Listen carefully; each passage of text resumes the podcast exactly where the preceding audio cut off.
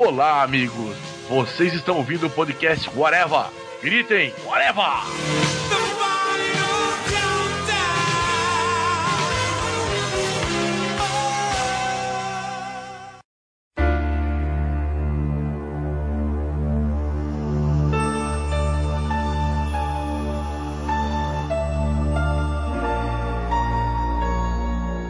Podcast Araba começando, minha gente. E hoje vamos falar sobre filmes de terror, essas franquias que nunca terminam, é o sangue jorrando até quando possível para tentar arrancar dinheiro do público. Meu nome é Marcelo Soares e para falar comigo sobre isso hoje está o seu Tiago Moura. E se você não ouvir esse podcast, eu vou lançar uma maldição à meia-noite. E o senhor Fernando Fonseca. Se você não ouvir esse podcast, vamos fazer 75 continuações deles. E vamos continuar fazendo até que você escute. É, cara, a gente vai falar sobre essas continuações, né? Tem filmes de terror que não tem mais nem história, mas continua tendo filme até hoje. Para começar, assim, o que gerou a gente fazer esse podcast foi exatamente a notícia de que vai ter um novo Jogos Mortais, né, amor? Caralho, velho. Eu, eu parei, larguei Jogos Mortais no segundo. O primeiro é um filme bom. Até o plot twist do final ali é maneiro pra caralho. O Sim. filme todo se passa numa sala com dois É um personagens. filme barato. Filme barato. Do- três personagens, né? É, Os dois são caras presos e o Ben Linus lá fora. Que você pensa. com um final de uma reviravolta boa, né? Assim, que contextualizada. E o filme é muito bom, primeiro. Aí o segundo já é vamos fazer mais, né? Aí tipo já bota um monte de caboclo dentro da casa e várias armadilhas e tal. O Daí segundo é o do cofre, né? Da criança no cofre. É que a guria cai num negócio de cheio de seringa. agulhas, né? O, o segundo ele já mostrou o que a franquia ia se tornar, né? Que tipo, a ideia era fazer novas, novas armadilhas cada vez piores e mais sanguinolentas e mais angustiantes para quem tá assistindo, né? Porque essa cena da mulher caindo nas agulhas para poder pegar uma chave de um negócio para salvar outra pessoa é muito. Nossa senhora, assim, tipo, nossa, quiseram realmente chocar. A repassa, mórbido, né? Você Isso. É um anos 90, né? Tipo, falando, a prova, você tem que entrar aqui nesse negócio cheio de seringa. E... Não, é mais. Vocês lembram daquele programa que tinha no, na Globo, que durou muito pouco, que era a apresentação do Márcio Garcia e da Daniela Vinitz, que Puta era que pariu. ponto a ponto? Sim. Véi, tinha uma brincadeira lá que você tinha que subir. Olha, velho, olha a brincadeira. Um adolescente, ele tinha que ir empurrando uma bola pegando fogo, tipo, tobogã acima e jogar dentro do troço d'água, sabe? É mais ou menos isso. Era no limite e não passo a repasso. Virou isso, Jogos Mortais. E eu parei de ver porque eu, eu tenho medo de uma coisa na vida. Chama ingestão. É a coisa que eu mais tenho medo. Desde sempre. Eu vi essa maldita cena da seringa, eu disse, não vou mais ver essa bosta desse filme que eu não sou palhaço. Não, e o pior é que assim, o, o primeiro ele tem. As armadilhas têm uma contextualização com o drama dos personagens da vingança, né? Do cara. No segundo, é tipo, não, vou botar um monte de gente aqui que tem uma coisa rasa de contextualização, assim, tipo, ah não, um cara que era policial, não sei de que, papapá. A grande reviravolta é que uma das pessoas que estava participando das armadilhas era uma ajudante do cara. É, era um agente filtrado. É a grande reviravolta. E é mais ou menos a mesma reviravolta do primeiro, né? A ameaça estava entre vocês o tempo todo. né? Sim, sim, que no primeiro o cara tava lá o tempo todinho, só que tava deitado lá, fingindo que tava morto. Esse novo é qual? Qual número? Cara, eu, se eu não me engano, o Jogo Mortais ele foi até o número 8, eu acho. O primeiro que é de 2004, que é muito bom. O segundo de 2005. O terceiro de 2006. O quarto de 2007. Um por ano. O quinto de 2008. O sexto de 2009. Cara, teve seis filmes seguidos, assim, um por ano. E os Jogos Mortais, o final 3D de 2010. O final em 3D pra filmes de terror, cara, é o sinal de que é uma bomba, né? São sete filmes já que tem, cara. O que que contou nos outros filmes? Alguém me ajuda, porque eu não vi mais além do segundo. Ah, velho, eu, não- eu só vi até o quarto, eu acho. Eu nem lembro mais o que é que tinha no Eu quarto. vi só até o terceiro. O terceiro é bem ruim. O terceiro é o da, da médica, é muito ruim do, do terceiro. eu acho. Que não, caralho, velho. A, a trama não era que o cara tava morrendo, tinha um tumor. E ele não morre nunca. Morre nunca, velho. Olha aqui, ele, ele tava revoltado porque ele tinha uma doença terminal, né? Ele ia morrer, então ele, ele queria que as pessoas dessem valor à vida. Era essa a desculpa, né? Eu não mato Sim. ninguém, eu faço vocês se matarem, né? Ele falava que ele não era um assassino. Mas daí, ele, ele em 2004, ele tava, ele tava com a doença terminal. Velho, teve filme até 2010. Esse homem podia ter aproveitado muito a vida. Aí. Se ele tivesse visto aquele filme do, do, do Morgan Freeman, do Jack Nicholson, The Bucket List, velho, ele ia ter visto o que, que você faz quando você tem um período de determinado de vida. Vai aproveitar fazer uma lista de coisas que você quer fazer, vai viajar o mundo, vai, sei lá, velho. E nesse filme novo, Legado, o cara que faz o Jigsaw tá de volta, né? O Tom Bell. Porra, ele não morreu ainda? Nem no episódio final? Pois, eu tô vendo aqui que ele tá de volta e tá a Supergirl também, né? Laura Von der Wolf, Von der Wurt. Ela vai fazer também parte do filme. A Supergirl que perdeu o posto. Pelo nome, o legado deve ser no passado, né? Porque o que aconteceu no, no, no final? Ele chegou no médico, o médico falou: Não, o senhor está curado. seu, seu tratamento deu certo, o senhor está curado. Começou tão bem, né? Normalmente essas franquias elas começam bem, elas vão degringolando, os caras querem. É porque, é porque ele começou quase com um filme independente. Quer dizer, era um filme independente, né? Porque foi um filme barato e tal. E aí acabou sendo surpresa, porque todo filme barato acaba sendo surpresa. Você não tem muita informação, ninguém tá badalando muita coisa com, com o filme. Ele tem que ser criativo, né? Já para poder contornar as coisas. Então, poucos cenários, tem que ter uma ideia melhorzinha de roteiro para poder prender a atenção das pessoas. É por isso que fez sucesso. É que normalmente esses primeiros filmes independentes eles nascem de uma ideia, não de uma necessidade, né? Exatamente. Precisamos fazer um novo filme dos Jogos Mortais. Os caras têm muita ideia, porra. E se eu fizesse um filme sobre isso? Aí vem a criatividade. Depois é só tirar sangue de pedra, né, velho? É só tipo, ah, vamos lá e faz mais um, e agora precisa ser maior, e precisa ser maior, e precisa ser maior. A qualidade vai se esvaindo nessa brincadeira, né? E a criatividade também. Os Jogos Mortais 8, ele não tem ainda roteiro, não foi dito ainda qual é o roteiro. Mas o, o último, né, o 7, a história fala de um cara que sobreviveu, era uma das vítimas que sobreviveu das armadilhas do Jigsaw lá. E aí ele lançou um livro e DVD e depois reuniu os sobreviventes para uma gravação de um programa de TV. E aí nisso começam a acontecer novas mortes, porque tem aparece a, a, esposa do Jigsaw e aparece aquela garotinha aparece a doidinha que é auxiliar dele, né? Que aparece lá no segundo, a Jill.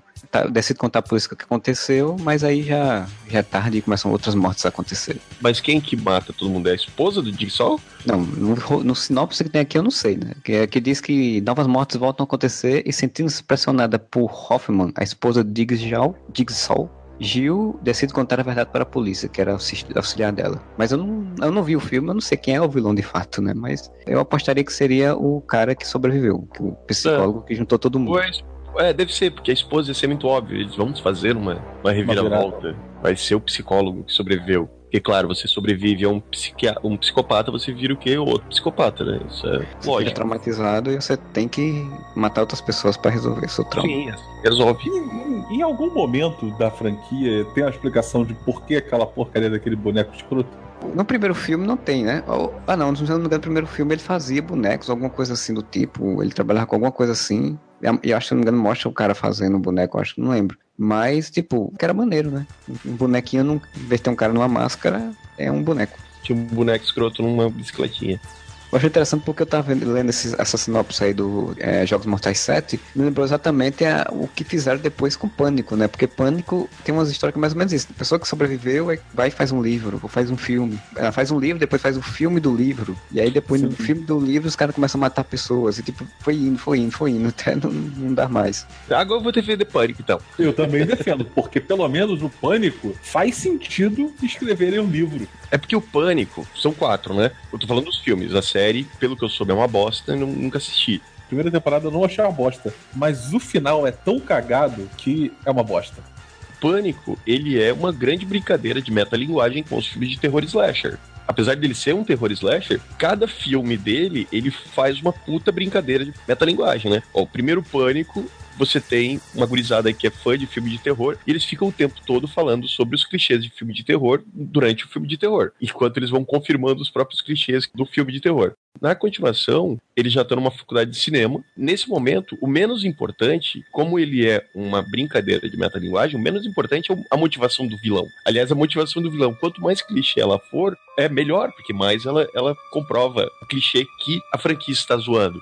Inclusive, inclusive falam isso, né? Textualmente no filme. Sim, No primeiro falam todo aquele discurso sobre os clichês. No segundo ele fala que você vai fazer uma continuação, você não precisa de um roteiro, você só precisa ser maior, com mais Exatamente. morte, com mais violência. E exatamente isso que eles fazem. E o lance do, do- de repetir o clichê, que eu nunca vou esquecer, é que eles acham que o assassino é o novo É o namorado, namorado. do Sidney. E não é, tá ligado? Tipo, Ele se fode lá, tipo. ele se fode. E eles ficam falando sobre continuação no segundo filme, né? Eles falam, não, mas tem até um debate numa, das aulas da faculdade de cinema que eles falam, não, as continuações elas nunca são melhores do que o primeiro filme. Eu disse, não, são. Aí eles começam a citar filmes que são melhores e filmes que não são melhores. Essa brincadeira eu acho legal. No terceiro filme, que daí a história se passa em Hollywood, porque estão fazendo um filme, aliás, estão fazendo uma continuação de um filme que foi feito sobre o primeiro filme, e, então já começa a pirar muito, velho. Eu acho isso Cara, não, o terceiro tem uma coisa que é sensacional. No primeiro e no segundo tem o, o Randy, que é o cara que, que dá as dicas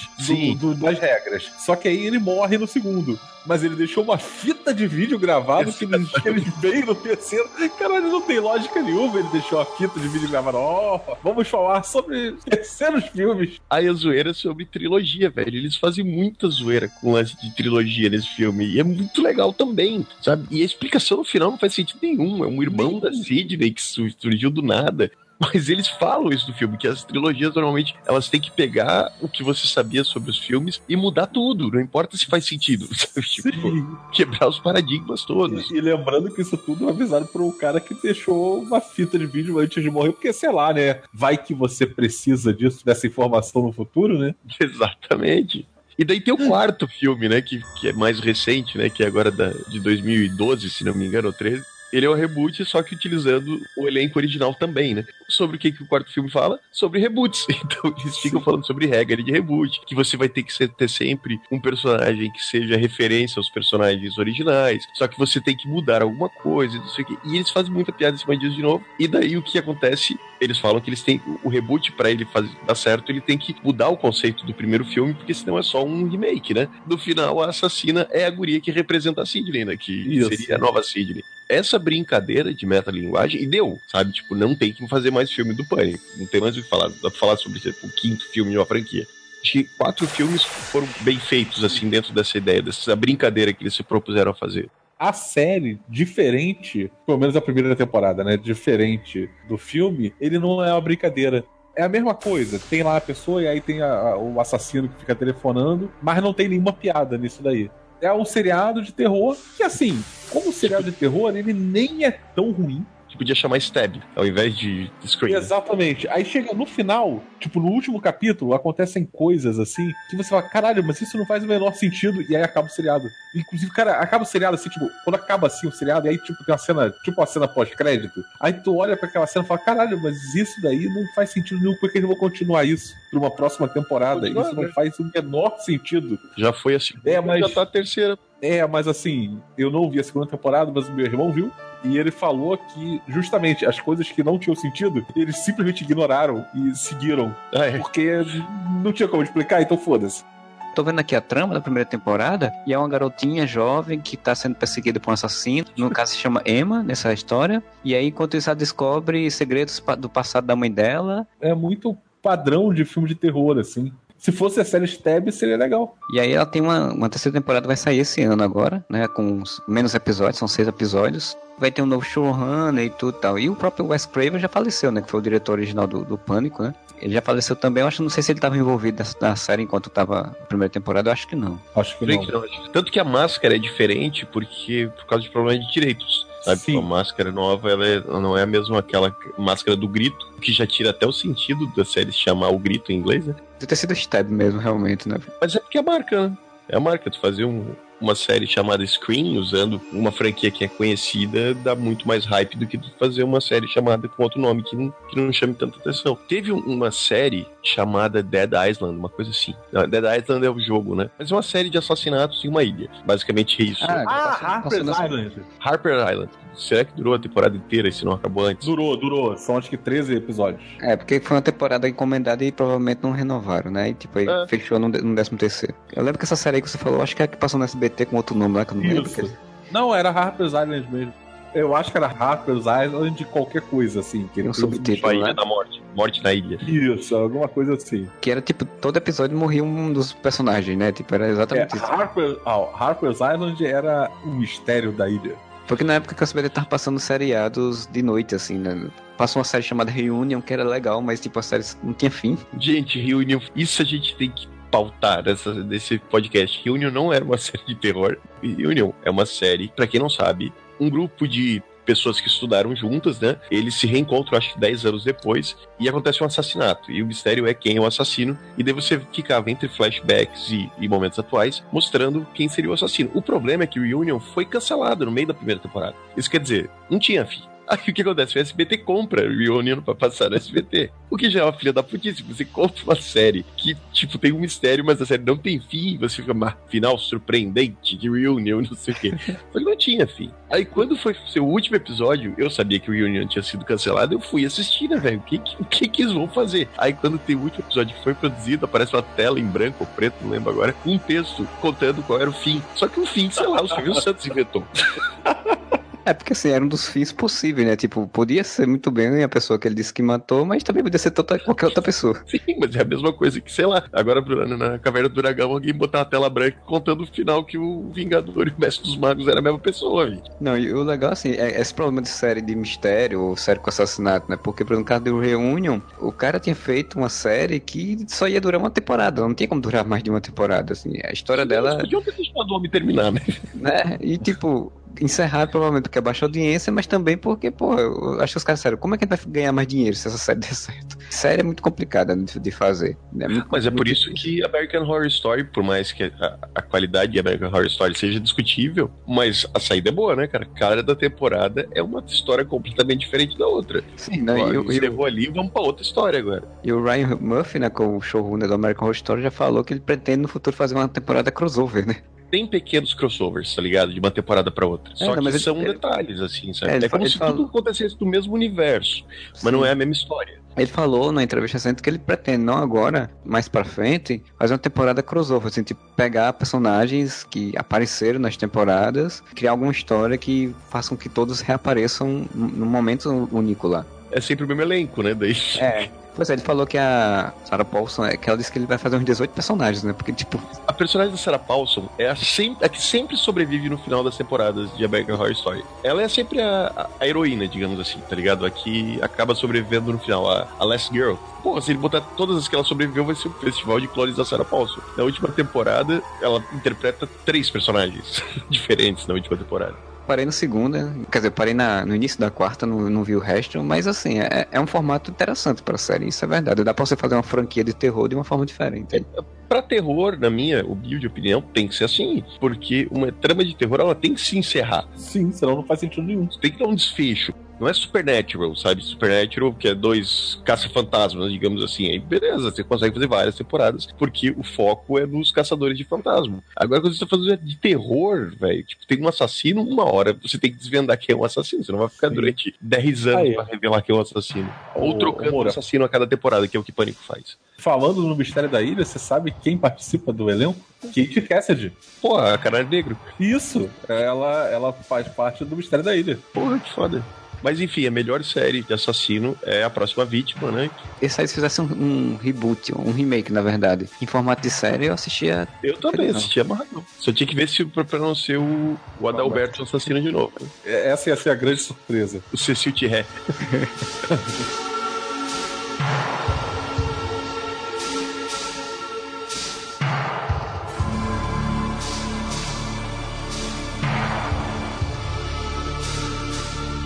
No meio dos anos 80, quando as coisas demoravam a sair do Brasil, que a coisa mais comum no colégio era ter aquela pessoa que dizia que um parente foi nos Estados Unidos e aí viu lá no filme do, do Jason, e aí esse filme do Jason era, sei lá, tipo, aqui tava passando o episódio 5, aí ele falava que tinha visto o episódio 17. Era sempre assim. Mas é possível, é possível, porque vamos para a contagem de filmes do, do Jason aqui. O primeiro, que é de 1980, Sexta-feira 13, parte 2, 81, Sexta-feira 13, parte 3, de 82, e Sexta-feira 13, o capítulo final, em 84. Vamos lembrar, 84. Isso quer dizer que há 33 anos atrás, E era o eles capítulo quiseram falar que era o capítulo final. O capítulo final é em 84. Aí em 85 tem um novo começo.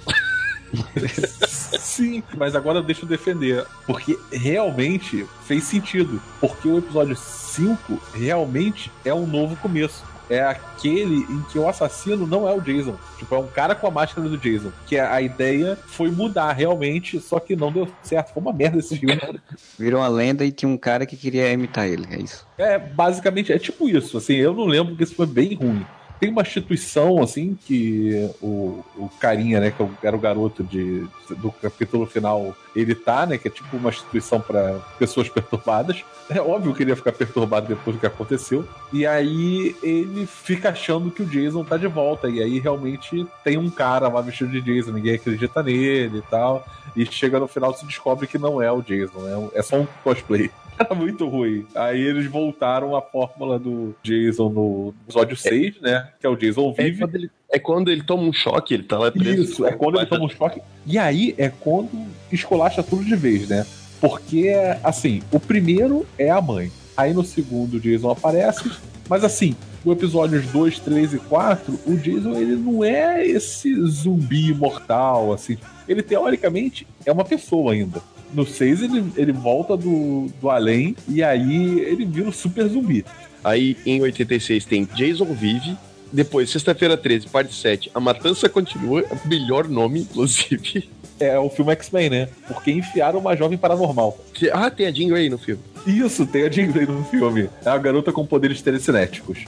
Você tem o meu favorito, que é sexta-feira 13, parte 8, Jason Ataca Nova York. Eu amo esse filme, inclusive aperto que Jason tá num cruzeiro. É muito engraçado. Não, pô, esse filme só tem uma lembrança só dele andando na rua e os caras, os punks, né, tirando onda com a cara lá dele, não sei o quê. Quem ligava pra ele em Nova York na década de 80? Você acha que Não. um cara andando com a máscara de Não. rock, alguém ia ligar na década de 80 em Nova O York? mais legal é que o Jason anda na rua e ele não quer matar ninguém, ele só quer matar as pessoas de Crystal Lake. Sim, Então, lá, ele ele, tá tá bem específico. Tem um boxeador, né, que tenta socar o Jason, o Jason dá um soco, arranca a cabeça do cara. Porra, ele morre inundado pelo esgoto de Nova York. Sim, Caraca, esse filme é muito bizarro no final. é, ele vira uma criança, né, velho, uma criança deformada. Que naquele momento que tá enchendo, ele fica com medo de se afogar de novo. Olha só, velho, como é profundo o bagulho. Ele volta no subconsciente dele a ser aquela pequena criança deformada que se afogou no Crystal Lake, entendeu? É, é- tem todo um jogo psicológico desse tipo. Jason ataca Nova York. Aí, tem Jason vai para o inferno. É do coração. Que eu acho muito legal que eles armam uma emboscada pro Jason, né? O Jason tá perseguindo uma guria. isso, filme é sensacional. É muito bom esse coisa de filme. E eles explodem ele, né? Tipo, É, metralha, tipo, joga tem, a, tem, a, tem a guria. O, o início é bem normal, tipo, a guria tá lá, aí ela chega, começa a tirar a roupa, o Jason aparece, ela começa a fugir. Na fuga, ela vai encontrando corpos de todas as pessoas que ele matou. E aí, do nada, eles entram numa floresta, o Jason tá perseguindo ela e saem soldados de todos os lugares do mundo. Acende assim. os, os holofotes em cima do Jason. Isso, isso, e eles metralham, jogam bazuca, Bomba, explodem ele. Bazuca. A sequência mais bizarra de todos, porque aí o Jason morreu, vai sofrer autópsia, aí o cara que tá fazendo a autópsia pega o coração do Jason e come. Caralho, isso não faz o menor sentido. ele vira o Jason, óbvio. Isso. E aí o Jason vai trocando de, de corpo até o final. Ah, assim. é, eu tinha esquecido desse detalhe. Ele vai trocando de cor. Caralho. É, que é uma possessão. Ele vira um espírito possessivo, é verdade. Não, e ele nada mais é do que uma cobrinha, né? É, é, é. O filme do Jason ele vai acompanhando de acordo com a tendência do cinema do momento, né? Não, olha só, se você vai falar sobre tendência do cinema, então vamos para o capítulo 10, onde o Jason vai para o espaço. Não, vamos lá. É porque teve um grande pulo, né? Pulo de quase 10 anos, 2001, Jason.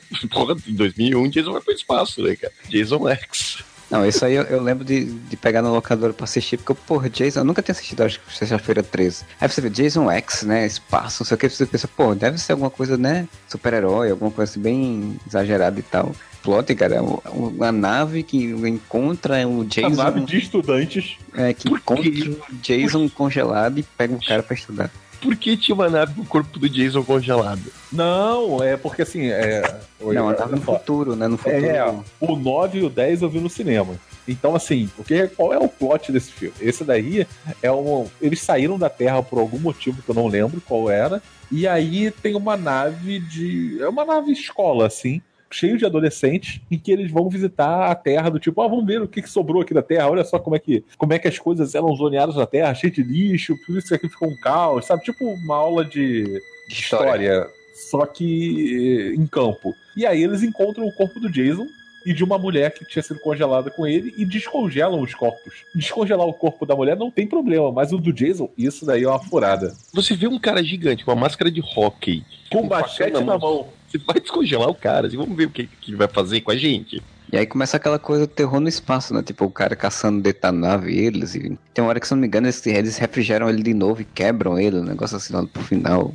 É, é muito doido esse filme. Não, mas a melhor parte do filme ninguém citou ainda, gente. É quando ele cai na máquina de faz o negócio de ciborgue e daí ele vira o Jason ciborgue. E aí ele vira o Jason X. Jason com a máscara de rock toda futurista. Mas você lembra por que, que ele vai parar nessa máquina? Porque ele tá lutando com a Android. Isso, ele tá lutando com a Android super fodona lá e aí toma pau. A melhor coisa desse negócio, porque assim, eles estão sendo perseguidos pelo, pelo Jason. Você lembra que eles botam uma armadilha pro Jason? Que eles ligam, tipo, uma parada que era para ser holográfica, mas era um, um holograma, mas ele tinha ele tinha densidade, né? E aí são umas mulheres seminuas em Crystal Lake, e aí eles se enfiam num, saco de dormir, ele fica batendo com o saco de dormir assim na, na árvore, assim, tipo, e aí ele fica lá entretido tentando matar os hologramas, enquanto eles estão tentando fugir lá, as, as crianças.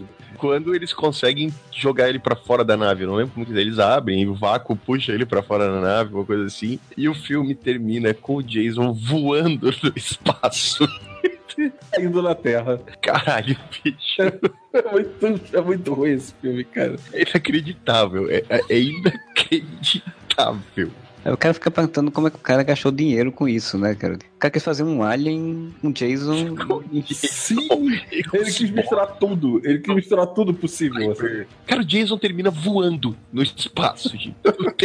E obviamente ele termina voando, lutando com outro cara, né? Eu não lembro se. Eu lembro É, é, é porque ele tá lutando com o cara. Tipo, é, o, o cara vai segurar ele e os dois vão voando pro espaço até cair na Terra. Meu Deus, cara.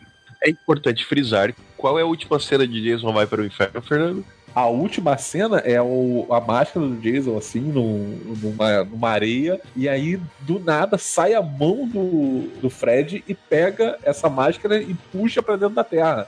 Marvel chupa, primeira cena pós-crédito, prometendo universo compartilhado. Esse filme é de 93. Cara, eles só foram fazer, conseguir fazer o Reunião dos Dois Mitos dos anos 80 em 2003. E daí saiu, surgiu Fred vs Jason, que é o meu guilty pleasure favorito. Cara, Fred vs. Jason é muito bom, cara. Fred vira a lagarta de Alice no País das Maravilhas. A gente vai ter que depois falar sobre o Fred Krueger, obviamente, mas o Fred percebeu que ele não pode mais voltar porque as pessoas não têm mais medo dele. O que, pô, faz até uma- uma- um paralelo com a vida real, né? O, o personagem de Fred Krueger já estava esquecido também. E o que, que ele faz? Ele começa a ir dos sonhos do Jason e faz o Jason ir até a Elm Street, que é a rua do Fred assombrava, né? Pra começar a matar as pessoas, para as pessoas ficar com medo de novo, pensar que é o Fred e ele ter poderes pra voltar pra realidade. E, velho, isso é muito louco, porque eles botam o Jason numa rave, brother No meio do milharal. meio do milharal, a rave lá, a galera toda louca de droga e o Jason matando geral. E, de certa forma, em determinado momento, o Jason vira o herói do filme, né? Sim. Os adolescentes começam a salvar o Jason porque o Jason é a única pessoa que conseguiria matar o Fred. Ah, cara, a cena de luta deles do sonho é muito boa, cara. Muito filme de super-herói aquela porra, cara. Os, os dois com superpoderes se enfrentando. O Fred com o poder de alterar a realidade, o Jason super forte, velho. É muito o prenúncio dos filmes de super-herói que a gente ia ver depois. E quantos anos antes de Vingadores? Ah, vários. produtora do. Não sei quem é a a produtora dos filmes deles. New Line É. Cinema. Tá perdendo de hoje em dia fazer uma equipe Vingadores só de, de seres sobrenaturais aí. Velho, eu não sei como é que eles não fizeram ainda Ash versus essa galera toda. Só, só digo isso. Tem quadrinhos, eu acho, se não me Tem, engano. tem quadrinho. Filme não tem. Você lembra quem ganha a disputa, Fernando? Entre Fred e Jason? Não, acho que o Jason ganha, não? Eu não lembro. Já o Jason sai com a cabeça cortada do Fred de dentro do mar. Tudo bem que a cabeça cortada do Fred dá uma piscadinha pra tela. Mas quem ganha é o Jason. Porque o Jason, como eu lembro, ele fica meio que puto por estar sendo controlado, né? Sim, ele descobre que ele tá sendo controlado. Ele vai pra cima do Fred. Fica bolado, porque, pô, não pode, né, cara? Ele vira meio que amiguinho dos adolescentes que estão ajudando ele ali. Teve uma adolescente que faz a respiração boca a boca no Jason. Caralho, A fraqueza do Jason é água, né? É água. Porque ele morreu afogado. Então o Fred joga ele na água e ele se afoga e os adolescentes salvam o Jason. A fraqueza do, do Jason é a água. E ele ataca Camp Crystal Lake. Porra, ele ataca no lago, cacete! Mas daí eles, a guria faz a expressão boca a boca e eu acho, aí eu tô indo mais pela memória porque eu só vi esse filme uma vez no cinema lá em 2003. Lá no João longínquo ano de 2003. E pelo que eu me lembro, ele não mata os adolescentes porque ele fica meio que grato por eles terem salvo a vida deles, sabe? É muito louco isso. E daí, encerrando né, os filmes, teve o inevitável reboot né, de 2009, que é basicamente a mesma coisa, né? Daí, porque o problema sério é que Jason é um troço muito anos 80. Você querer fazer isso em 2010, velho, tipo, perde o contexto da época. Mas é lá um filme slasher normal, daí tem o, o heróizinho do filme é o guri do Supernatural lá. Isso. Tem a, a Kathleen Snow, né? Pra completar ainda, apesar de não ter um elenco confirmado, o novo Sexta-feira 13 começará a ser filmado em março desse ano de 2017. E será lançado esse ano. Caralho, sério? Cara, mas é um filme que eu acho que não demanda muito trabalho de pós-produção, né? Porque Como não tem nem elenco? E tem a data de lançamento para 13 de outubro. Foi, ó. eu tinha visto exatamente que ia ser essa história da mãe dele, né? Que nem no primeiro, né? Que tipo, era a mãe que era a vilã da história. Mas daí já, a gente já sabe o spoiler, daí não faz sentido. Né? É, mas é porque esse filme, o que eu tinha lido é que ele vai tratar sobre a história do pai dele. Ah, Que vai le- ser um Jason Begins. Ah, sim. É, tipo, a mãe e ele a serem do jeito que é, porque tipo, exatamente, exatamente. Que na verdade o grande vilão seria o pai. Ah, Jason Begins, meu Deus. Small Jason. Crystal Lake. Esse- Deixa chamar Crystal Lake, né? Pois é. Pô, Eu não não fala não, velho. Não ideia, fala não, dá ideia. Depois que estreou a série de Riverdale, que pega os personagens da arte e transforma num suspense teen, cara, Crystal Lake não tá longe. Velho, eu não duvido. Realmente eu não duvido. Porque a moda é essa, Gotham. Gotham tá aí. Bates Motel. Bates Motel é a mesma coisa, gente. É, é- é uma estação rápida, mas nem o psicose eles conseguiram deixar quieto, né? Inclusive a temporada desse ano é o Psicose, né? A história do Psicose. Sim. Porque não tem mais o que contar, né? Sim, já O- chegou a todo ponto já. o Psicose original, que é uma obra-prima do cinema, o filme mais conhecido do Hitchcock. Um ano mais ou menos atrás eu assisti o Psicose. Realmente o ritmo dele, pelo, pela época em que ele foi feito, é muito mais lento. A gente não tá acostumado com aquele ritmo né, de, de filme, mas o cara, é uma obra-prima do cinema. Não só tem Bates Motel, que a primeira temporada eu até achei boa, mas eu imaginei que ia chegar um ponto que eles não iam ter mais o que contar e iam ter que recontar a história do filme, que é o que vai acontecer nessa temporada. Mas não só isso, eu gostaria de lembrá-los que teve um filme do Psicose em que aquele Vince Vaughn, também conhecido por Penetras Puta, Vida, é, ele fez o do remake. Norman Bates, né? Pra quê, gente? Aquele filme é o filme mais desnecessário de toda a história do cinema. Eu tô comparando com o Zulander. É mais desnecessário que o Zulander. Não, é mais desnecessário que o Zulander 2. É mais desnecessário que Zohan, aquele do Adam Sandler.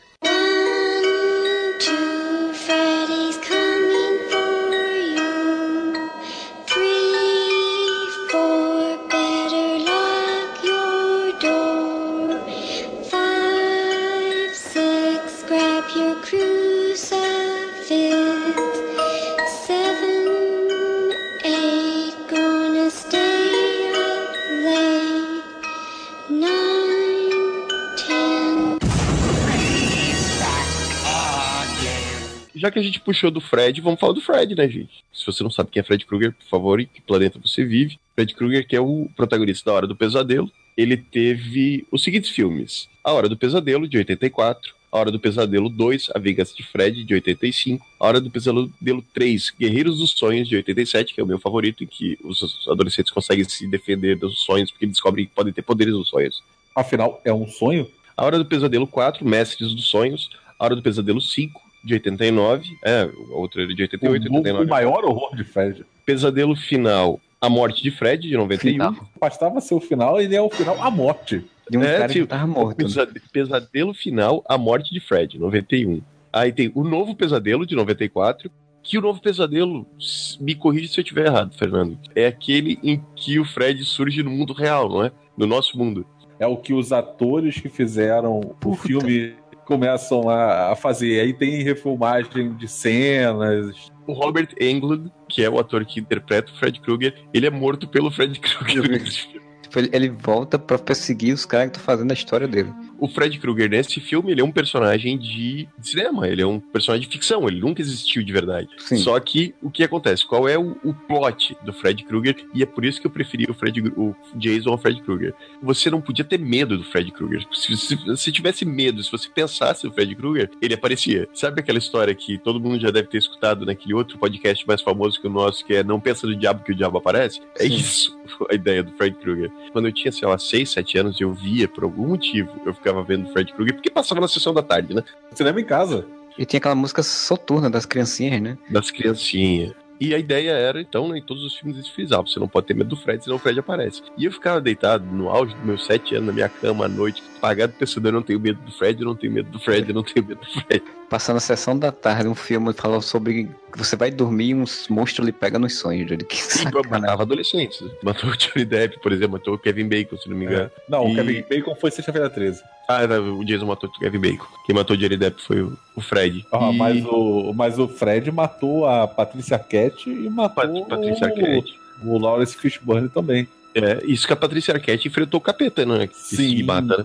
Essa questão, inclusive, é uma outra é uma outra constante em filmes de terror, né? Como são filmes mais baratos, é comum você encontrar atores que hoje são famosos começando suas carreiras em filmes de terror. A Jamie Lee Curtis, A Jennifer Aniston Jennifer fez Aniston. o, o duende lá, o Leprechaun.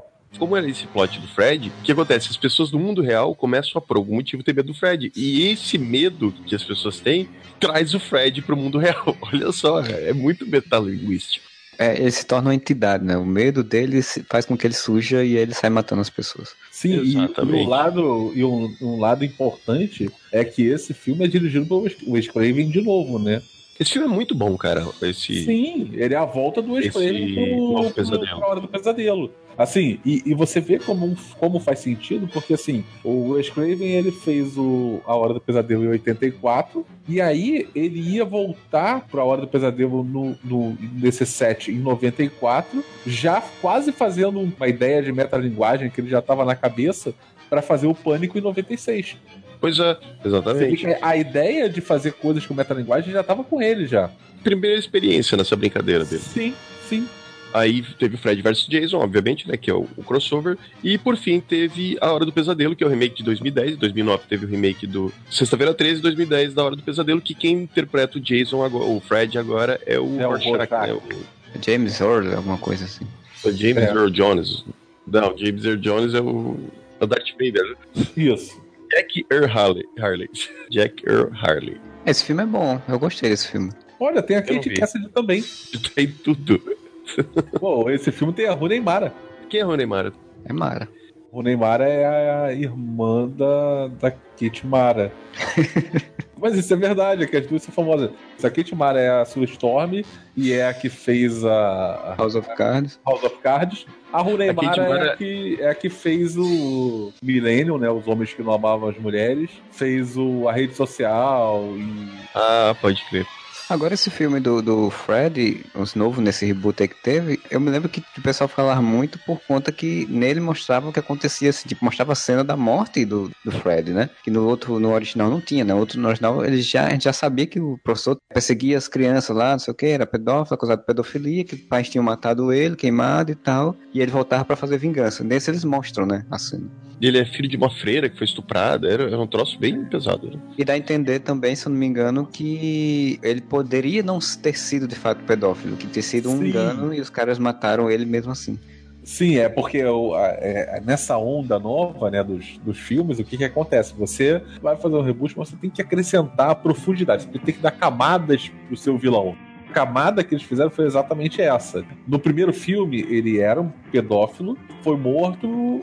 Na série acontece isso, que né, tem a explicação disso que o, o Moura falou, né? Que ele era filho de uma freira que foi estu- estuprada por prisioneiros. Acho que a mãe dele ficou presa numa, num presídio e por algum motivo foi estuprado por não sei quantos presos, e aí nasceu o Fred. Mas nesse novo filme não tem isso e ainda fica dúbio essa questão de ah, mas ele era pedófilo ou ele só era legal com as crianças?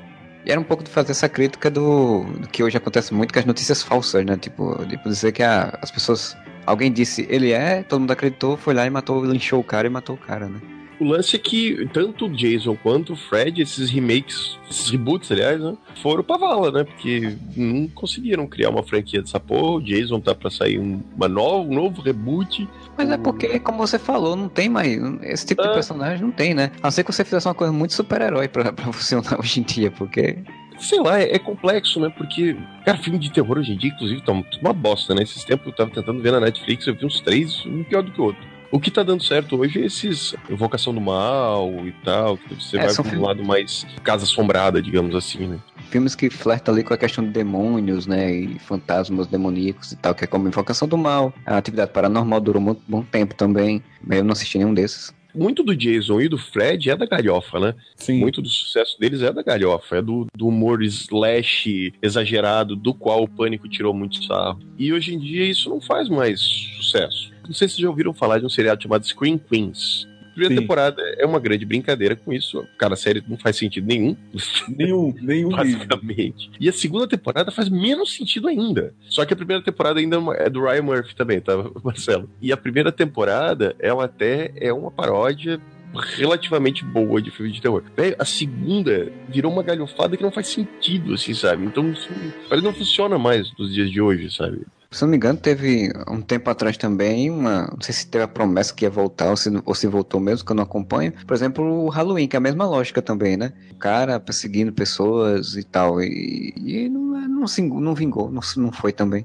Halloween, inclusive, que é o pai desses filmes, né? Sim, o primeiro Halloween, temos aqui a lista, eu tô muito preparado hoje. São 10 filmes do Halloween, tá? O primeiro é A Noite do Terror, de 78. Muito bom, inclusive. O segundo é, já é com a Jamie Lee Curtis, né? O, é com o Jamie Lee Curtis. que tá em Screen Queens, inclusive. Daí tem Halloween 2, O Pesadelo Continua, de 81. O 3, A Noite das Bruxas. O legal é que o 3 é a Noite das Bruxas e o 4 é o Dia das Bruxas. O É, cinco- assim, o, o 3, na verdade, é, que nem aconteceu com o Jason, porque não tem nada a ver com o Michael Myers. Porque, assim, o que aconteceu?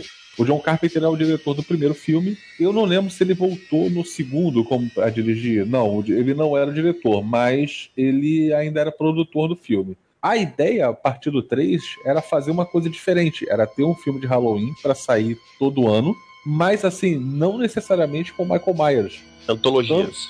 É exatamente, é uma história de uma corporação que tá fazendo uma, alguma coisa, só que essa ideia não deu certo, e aí no quarto eles voltaram com o Michael Myers mesmo e foda-se. O Dia das Bruxas, que é de 88. Aí tem Halloween 5, A Vingança de Michael Myers, de 89. Halloween 6, A Última Vingança. Ó, um comentário rápido sobre o, o Halloween 6, né? Voltando àquilo que eu já falei sobre atores que aparecem em filmes de terror, quem tá em Halloween 6 é o Paul Rudd, o Homem-Formiga. o Homem-Formiga. Sim, ele é o cara que enfrenta o Michael Myers o filme inteiro. Caramba. Ele fica pequeno e tal. é. Ele faz uma piada aqui, outra colar. Pois é. Aí Halloween 6, A Última Vingança. Aí, que é esse que a gente já citou, né? Halloween H20, 20 anos depois. Esse foi o primeiro filme do Halloween que eu vi. É, esse daí é o que tem o Joseph Gordon-Levitt no filme. E o Josh Hartnett, né? O Josh Hartnett, que já foi famoso, hoje em dia não é mais. Sim. Que agora tava em Penny Dreadful. Ele era o filho da Jamie Lee Curtis desse filme, né? É, tem a Michelle Williams também, do, de Dawson's Creek. Tem a Michelle Williams, de Dawson's Creek. Nossas referências são muito velhas, né? É, Dawson's Creek, que era uma, pra você ver, era uma série que falava sobre filmes de terror. Falava de filme de terror? Viviam citando é, filme de terror, porque ele era muito fanático também por filme de terror. É, eu lembro que era uma série em que adolescentes eram muito chatos e pareciam pessoas de 60, É, porque o- 70, o ca- 90 anos. O Dawson da série, ele queria ser cineasta, então ele tinha, gostava muito de filme, então ele vivia citando filmes. E tem alguns momentos que ele falava de alguns filmes de terror. Esse H20, se não me engano, eles cortam a cabeça do Michael Myers e ele volta de novo com a cabeça cortada. Sim. Não, mas olha só. Mas aí é que tá. No H20, eles cortam a cabeça do Michael Myers. Mas aí, depois disso, a continuação é Halloween Ressurreição 2002, onde você descobre que a cabeça que eles cortaram não era do Michael Myers. O Michael Myers, no meio da confusão toda, pega o... Fantasiou um cara de. Mas, Exatamente, fantasiou um cara de Michael Myers e aí é o cara que morre. Ah, faz todo sentido. Esse Ressurreição não é aquele que eles no reality show, uma coisa assim. Isso, isso. Que ele começa matando o personagem da Jamie Lee Curtis finalmente. Cara, sério, ele mata Jamie Lee Curtis. Mata, mata, começa matando o personagem da Jamie Lee Curtis, que é quem começou tudo, né? O Josh Hartnett nem tem mais, né? O Josh Hartnett ficou famoso e foi fazer outra Não, coisa. não, não, não, não tem mais, não. A Jamie Lee Curtis só aceitou e, tipo, morre em 15 minutos do filme. Se tem isso tudo de participação dele, depois vai pra sequência do reality show. Que é uma ideia idiota, né? As pessoas que resolvem fazer um reality show dentro da casa, o Michael Myers, o grande assassino, tinha vivido durante a sua infância. E aí a ideia era fazer esse reality, né? Com aquelas câmeras escondidas, né? Com as pessoas lá. Eles iam colocar uma pessoa vestida de Michael Myers pra dar susto nas pessoas. Só que, obviamente, o Michael Myers mata o cara fantasiado de Michael Myers. Ele não só assusta as pessoas, como ele mata as pessoas dentro do reality show, né? Ai, cara. Meu Deus, velho. Aí tem Halloween o início, que é o remake, o inevitável remake, né? Cara, isso daí é muito nojento, cara. O Rob Zombie, não é? Isso, nossa, cara, eu odeio a estética do Rob Zombie, cara, com, com um troço todo granulado, cara, é muito ruim. Ele conseguiu fazer dois filmes Tem em 2007 e 2009.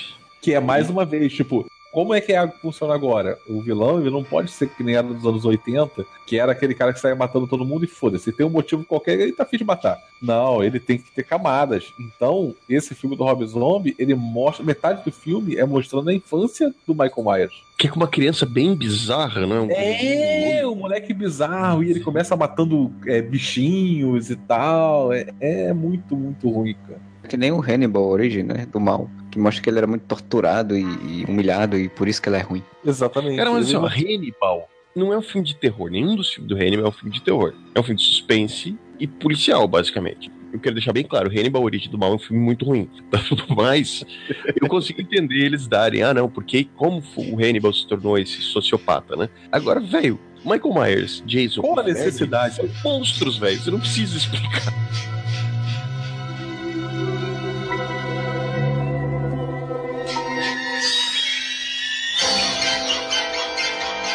Filmes de, de slasher movie são mais derivados do Massacre da Serra Elétrica, que é de 74. Ele era diferente como? Mas como é que era essa, o, o Massacre? Eu, eu nunca assisti também. Massacre e Halloween são dois que eu nunca vi. O Massacre da Serra Elétrica, apesar de ser um grupo de jovens, mas eles são um grupo de jovens que vão meio que parar no lugar errado. No meio do nada, né? No meio do Texas lá, e acabam caindo numa casa que é onde tem o, o Saul, né? Que é o, Leatherface. o Leatherface, Leatherface. que é o cara que, que mata lá. Que ele faz parte de uma família de canibais e tal. É, Meio que baseado em uma coisa que aconteceu, só que, tipo, muito, muito diferente, assim. E é legal que chamam Massacre da Serra Elétrica. Se fosse uma serra elétrica, ia dar problema, porque ele ia precisar de muita extensão para poder correr atrás dos- das vítimas, né? Uma motosserra, esse caralho. sim. Mas tudo bem, né? Massacre da Serra Elétrica sem fio, né? Wireless. O primeiro é de 74, o segundo de 86. Mas demorou pra ter continuação. Porque, como ele era uma outra linha de terror, ele foi feito em 74, aí em 86 já tá na febre dos slasher movies. Eu acho que eu entendi o que o Fernando quis dizer, que ele não era uma franquia, sabe? Jason Exato. e Fred, eles foram criados meio que pra ser franquia. E o Letterface não, era um filme de terror meio que fechado na dele, e tanto que ele é o que menos, de todos os citados aqui, ele é o que tem menos continuações, né? Ele tem sete filmes, sendo que são dois remakes. Da 74, 86, depois tem o maravilhoso nome O Massacre da Serra Elétrica 3, Letterface 3D, de 90. E que de relevante tem o quê? Tem o Viggo Mortensen lá no filme. Tem o Viggo Mortensen, É, que é lindo o trailer isso, isso. Esse que o trailer é baseado em Excalibur.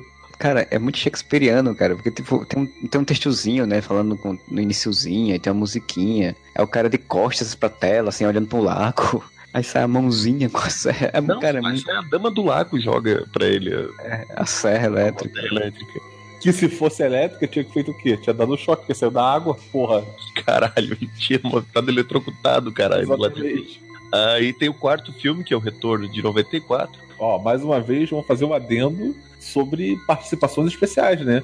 Porque o Massacre da Serra Elétrica de 94 tem dois atores que hoje são conhecidos. Tem a Renée Zellweger Olha só, e tem o Matthew McConaughey no filme.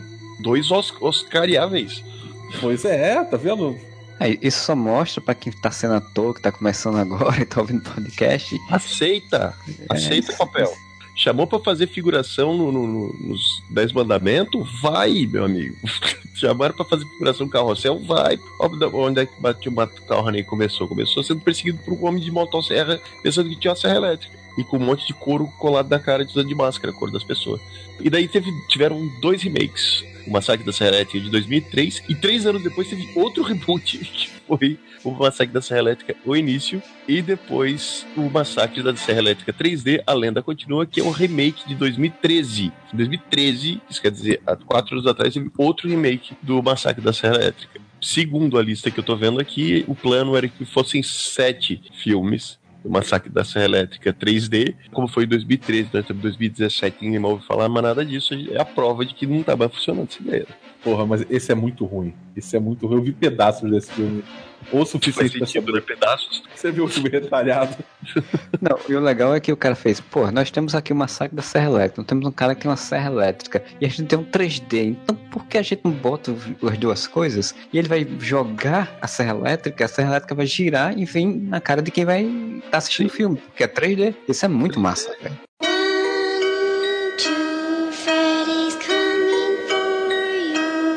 Tem o Hellraiser, pô. Eu achava muito perturbador, eu não assistia. Era uma coisa que me incomodava, acho que era um negócio meio sadomasoquista, assim. Você vê um cara com um monte de prego na cara se não incomodar, velho. Pois é. Não, os ajudantes dele usavam os couro também, as bolas amarradas na boca, era um troço muito. É, o lá. uma perversão. Cara, eu nunca assisti Hellraiser porque eu ia na locadora pegar todos esses outros filmes de suspense e, coisa dos anos 90 e aí eu via exatamente o Pickhead com a cara dele com cheio de prego, não sei o que, a caixinha. Eu dizia, rapaz, isso aí deve ser muito louco. Não vou ver isso não. Pô, mas sabe que o primeiro filme é maneiro? Renascido do Inferno de 87. É, o primeiro filme é legal, cara. O lance do Hellraiser é. Se eu, eu posso estar falando uma merda, mas eu, eu acho que não. Tipo, A caixa de desejo, assim, né? isso, é, é, acho que é tipo a caixa de Pandora. Eu acho que é nominado como caixa de Pandora mesmo, mas se não for, a ideia é basicamente a mesma. Era uma caixa que ia realizar alguns desejos e tal.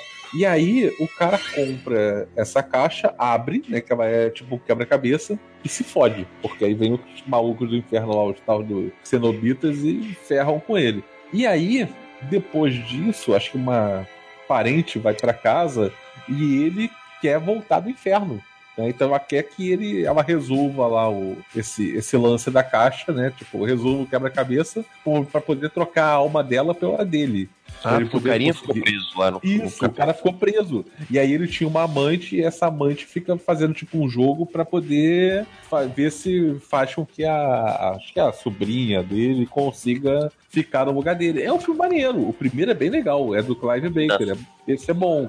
Tem o segundo, que é o Renascido das Trevas de 88, o Inferno na Terra de 92, Herança Maldita de 96, que se passa no espaço sideral. Tem que ter, né? O- Os cenobitas, eles eram aliens, eles eram os demônios, eles eram o quê? Eles eram os demônios, eles eram, sei Por lá, que que no tipo- espaço esse caralho? Ah, não tenho a menor ideia de por que que era no espaço. O tipo Emanuele teve uma época que era nas galáxias. Sim, sim. Era moda, né, cara? Era moda nos 90, todo mundo tinha que espaço em algum momento. Depois tem Inferno de 2000, Caçador do Inferno de 2002, O Retorno dos Mortos de 2005, O Mundo do Inferno de 2005, Revelations de 2011. E como todos aqui, existe um apêndice falando que existe a ideia de fazer o remake. O Clive Barker, ele é um bom escritor, né? Então ele criou todo o tipo de fãs em torno do filme, né? Porque, tipo, ele tem livro, tem quadrinho, tem, Sim. tem todo um negócio em torno ali que se manteve, né? Além do cinema. Até pela conta da imagem do personagem, que é muito forte, né? Eu acho que muito do que pegava desses, desses vilões que a gente citou todos é também o visual, né, cara? O visual dos caras é muito legal. Tem, sempre que tem uma É. máscara ou um, um rosto desfigurado, que nem o do, o do Fred. né? O Pinhead, o- cara, o visual dele, um monte de prego enfiado na cara, é muito maneiro, velho. Convenhamos. É, foi, inclusive, eu que me afastava quando eu era criança de assisti-lo. Uma outra coisa assim é tipo uma arma favorita, O Fred era, né, os- a- as lâminas na mão, o Jason, a seu facão. machete. O Pinhead era o quê? Eu não sei o que o Pinhead usava. Eu não lembro. Tem as correntes puxava e rasgava os caras do meio. Isso. Esse, eu lembro que o tio do. Esse personagem lá, né, que, que resolve o, o quebra-cabeça no, no primeiro filme, tiram a pele dele, é, é bem forte, assim. Caralho, igual o José Inocêncio no começo do sim, Renascer. sim, é, é bem forte. É, o Clive Barker, ele faz muita. Ainda faz qua- quadrinhos também de terror, essas coisas. Tudo dele é sempre assim. Tudo dele é muito arrancando pele, sairando, cortando perna, cortando braço. É tudo muito gore. Eu lembro de ver os caras pendurados por pregos, assim, sabe? Tipo a pele assim pendurada. Sim, corrente sempre, é. É, bizarraço. Dez filmes, praticamente, nove filmes. É, isso daí foi muito rentável na- nos anos 80. Nos anos 80 era rentável pra caralho. Tanto que você tem essas sequências todas de, dos clássicos e você, e você tem aquelas infinidade de filmes que, na verdade, eram praticamente com a tentativa de fazer esses filmes do Jason e Fred Krueger, mas com menos renda, né? Eles eram filmes de baixa renda deles. que eram Ah, sim. assassinos genéricos, assim. Final dos anos 90, ali, início dos anos 2000, a coisa que mais tinha era esses filmes de slasher tentando, né, cara? Eu lembro de um que era Valentine's Day, uma coisa assim. Aqui Que é era o o- Angel. Era o Angel, exatamente. com a É. máscara de anjinho. Não, é porque tem essas fases, tipo, quando saiu o Pânico, aí saiu o caso. Saiu, eu sei o que vocês fizeram no verão passado. Putz, é verdade. Três, quatro filmes, saiu Lenda Lendas Urbana. Urbanas. Lenda urbana. Toda semana era um filme desse tipo, né? as É. fases do- dos filmes. Nós citamos agora os dois, os dois clones de Pânico mais conhecidinhos, né, da época, que era o Lenda Urbana e o Eu Sei Que Vocês Fizeram no Verão Passado, mas tinha muito, cara. Todo, toda semana tava saindo um, um filme de assassino mascarado e matando adolescentes e quem é o assassino. Pra tu ver que o que funciona hoje em dia, ou que estava funcionando, era exatamente tu juntar ação na parada, né? Porque daí tu teve a, a franquia eterna atual, que é Resident Evil, né? Que É, teoricamente deveria ser um filme de terror, de zumbis, e virou um grande filme de ação, né? Primeiro, cara, o primeiro, ele, apesar de dizerem, né, que eu não, eu não joguei Resident Evil, apesar de dizer que não é muito parecido, assim, tem ambientação lá do local, mas foge um pouco do que já era o jogo, mas pra mim o primeiro, ele é um bom filme, assim, eu gosto de assistir o primeiro. Ainda acho um filme com zumbis e tal, ele tem um pouco de ação, mas pra mim ainda funciona. A Mila Jovovich, ela é uma super-heroína no filme, né? Eu vi até o quinto episódio. Cara, no quinto episódio, os zumbis andam de carro, moto. Porque não é mais um filme de zumbi, é um filme de super-herói. Exatamente. É muito bizarro. Vai sair um novo agora, né? O novo tá pra sair Saiu agora. já, saiu. Já saiu. E teoricamente Ah, é o capítulo final. É, até então tinham sete, né? Não, tinha- cinco. Cinco, esse Cinco? que tá saindo agora é o, o sexto. É o seis. Não, tá estranho aqui, a lista que eu tô vendo. Vamos ver. É porque de repente tá contando com animações e tal. Se você puxar Resident Evil, tem outras coisas. Mas os Vamos- filmes da Mila Jovovich são, são cinco. Quer dizer, Vamos seis, né? Me, me corrijam na lista que eu vou ler, tá? O primeiro, que é o Hóspede Maldito, de 2002. Isso. Resident Evil Apocalipse, de 2004. Resident Evil Extinção, de 2007. Resident Evil Degeneração, de 2008. Resident Evil Recomeço, de 2010. Resident Evil Condenação, de 2012. Então, o Condenação, eu tenho certeza que é uma animação. Ah, então tá. Retribuição, que eu acho que é o último, né? Condenação e Degeneração são, são animações. Ah, tá explicado, então. Então são cinco live actions. Isso. Seis, né? Com esse, Com que esse filme saiu.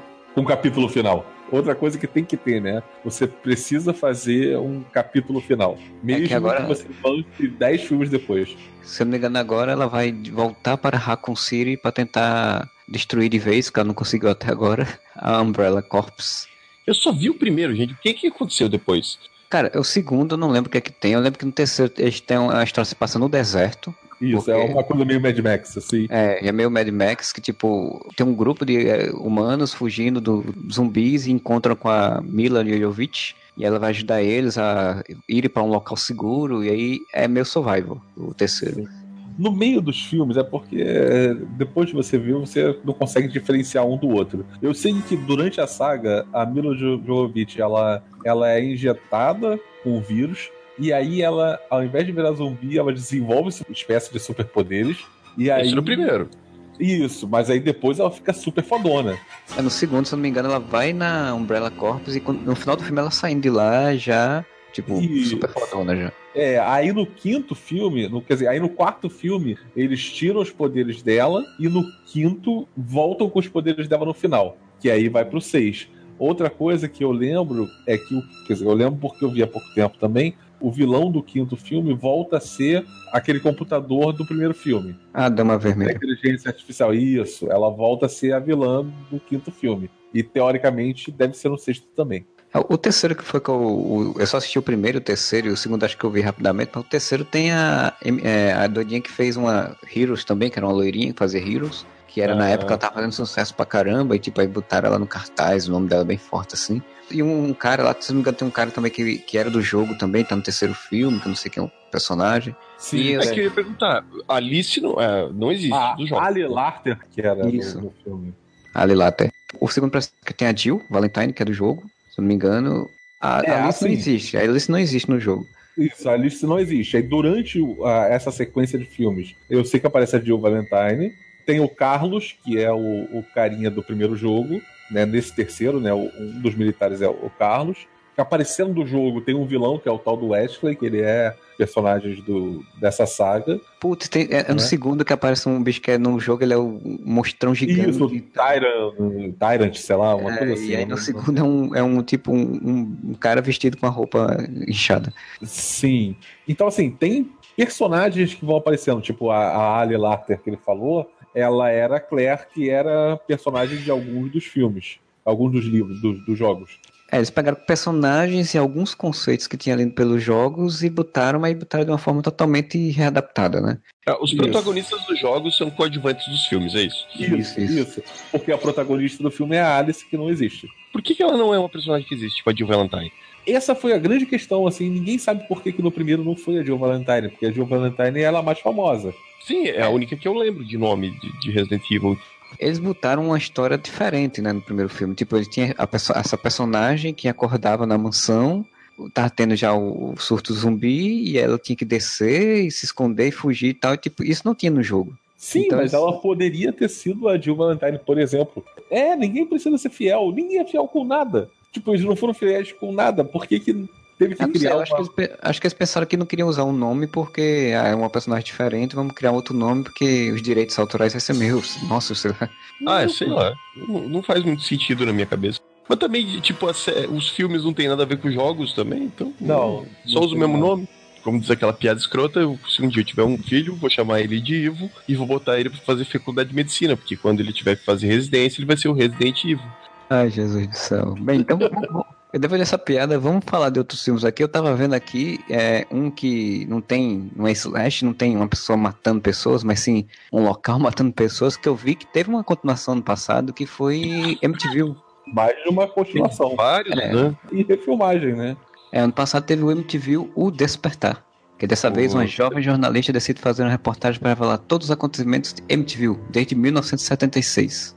O mais conhecido pra galera, pelo menos pra mim, é aquele que tem o nosso, o melhor ator de O- 2016, o Ryan Reynolds, né? É o horror em Amityville. É, que ele vai despirocando no decorrer do filme e tal. Esse é o que eu me lembro. O MTV original é de 79. é, 79. Ó, agora eu vou dar uma de Moura, hein? É Terror em Amityville, em 79. Aí depois tem Amityville 2, Possessão, em 82. Amityville 3, O Demônio, em 83. Amityville 4, A Fuga do Mal, em 89. Amityville 5, Maldição, em 90. Amityville 6, Uma Questão de Hora, em 92. que nome, que título. MTV 7, Uma Nova Geração, em 93. MTV 8, Casa Maldita, em 96. Aí depois disso, pula pro Horror em MTV em 2005, o do Ryan Reynolds. Tem o MTV Ha- Haunting, que deve ter sido um filme para televisão em 2011. Tem o The MTV Asylum em 2013. Tem o MTV Playhouse em 2015. Tem um MTV No Escape em 2016, cara, isso tudo deve ser barato. E aí tem o Despertar em 2017. agora. Eu acho que algum desses aí deve ser animação também, eu não duvido nada. Deve ser tudo animação, essas porra. Ah, eu tô vendo que esse Despertar, por exemplo, tem a Jennifer Jason Lee, a protagonista dessa história. Não, e tem um que é com a Tata Werneck e o Marcelo Diné também, né? O Comédia MTV. Ai, O MTV 7, Uma Nova Geração, tem o Loki. Tem o Tom Hiddleston. Não, o Loki, o, o Terry O'Quinn do, do Lost. Ah, tá, o John Locke.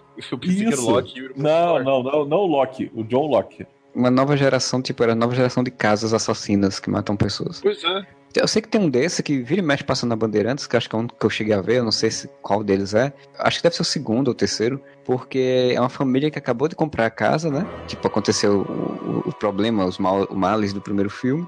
E aí tem um garoto que ele é meio que possuído primeiro, aí ele. Deve ser o segundo, já que o segundo é possessão. E aí ele meio que seduz a irmã, e aí eles começam a brigar com os pais, aí começa a ter um monte dessas coisas sobrenatural pela casa, e o pai começa a achar estranho, não sei o quê. Se eu não me engano, o pai dele é o cara que é o, o cunhado do Rock Balboa. Eu esqueci o nome dele agora. Posso estar falando uma enorme besteira, mas tem acho que é uma minissérie ah, chamada Red Rose. Não sei se vocês lembram. Não. Que é mais ou menos um troço. Eu acho que é baseado também nessa história, porque É, essa história da, da casa de MTV é, uma, é muito é conhecida. nos famoso, mas essa, né? essa, Ah, é, essa, né?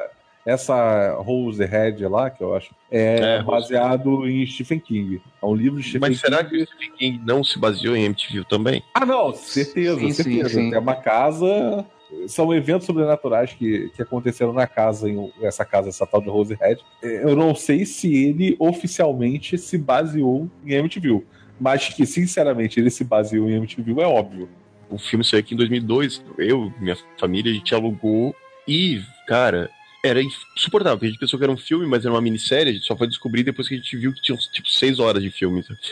Porque assim, MTV, a história do filme e da história, é um livro, na verdade, se não me engano, e ele é baseado numa história real, né? Tipo, em 1965, uma família foi toda morta pelo filho na Avenida Ocean, numa cidadezinha lá do, de Estados Unidos. Pai, a mãe, mais cinco filhos, e o filho, um do filho mais velho, matou todo mundo com um tiro de carabina. Tem algumas coisas que ninguém entendeu muito bem o que aconteceu, porque, tipo, todos foram mortos enquanto dormiam e ninguém acordou com os tiros, né? Dormindo. Todos foram colocados de bruços antes de serem atingidos e nenhum vizinho escutou barulho de, de tiros e de nada, assim. E de repente desapareceram mortos. Depois disso começou a ter histórias né, fantásticas, assim, de, de ah, coisas que aconteceram, que todo mundo falar que a casa era assombrada e tal. E daí foi que nasceu a lenda, fizeram o livro, do livro fizeram os filmes e por aí vai. A Invocação do Mal, se não me engano, também lida, é mais ou menos a mesma história também. Também é MTV, se for. Baseado nessa história, né? Não é, um, não é uma continuação do filme. Eu tô pesquisando aqui, Rose Red é outra, outra parada, tá ligado? Não, é. Essa outra casa chamada Rose Red. Exato, eu não duvido que, que tenham todos se inspirados basicamente na mesma coisa, assim. É, dentro de casa a gente tem Poltergeist também, né? Que é um. Mas só de Poltergeist tem menos, fil- menos continuações, né? Tem algum. Três, eu acho. Tem o primeiro, Poltergeist o Fenômeno, que concorreu a três Oscars, inclusive.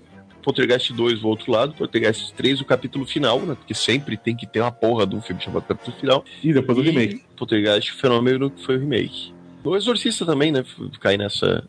A gente tá falando até agora de filmes que são mais pro lado da galhofa. E tanto Poltergeist quanto o Exorcista, que são dois filmes clássicos de terror, eles chegaram a ter indicação a Oscar, né? Tipo, Poltergeist foi indicado a três Oscars, o primeiro, e o Exorcista ganhou dois Oscars. Primeiro é fantástico. Sim, é sensacional. E rendeu continuações, obviamente, porque precisamos exprimir o que há de dinheiro que dá pra tirar dessa franquia. Aí saiu o Exorcista 2, o Herege, e o Exorcista 3, ainda na época. E, óbvio, o Exorcista o Início, que teve o, o prequel disso tudo, que provavelmente foi um reboot, mas Que não deu o certo. reboot que não é reboot, essas histórias assim, que não, que não deu certo. E ano passado estreou o seriado, né? Série de TV. O seriado também. Eu, eu Exorcista. queria entender, eles estão exorcizando essa mulher a temporada inteira ou é um exorcismo por semana? Não, não, no- no- na série é diferente. Tem um plot maior, assim. Eu assisti só o piloto, e são poucos episódios, são 13, se eu não me engano. Na série é um padre novo que se vê às voltas com a possível possessão de uma garota, e aí ele começa a investigar sua possessão e descobre que existia um padre antigo, mais velho, que tinha feito umas possessões que tinham dado errado, e por isso ele tinha se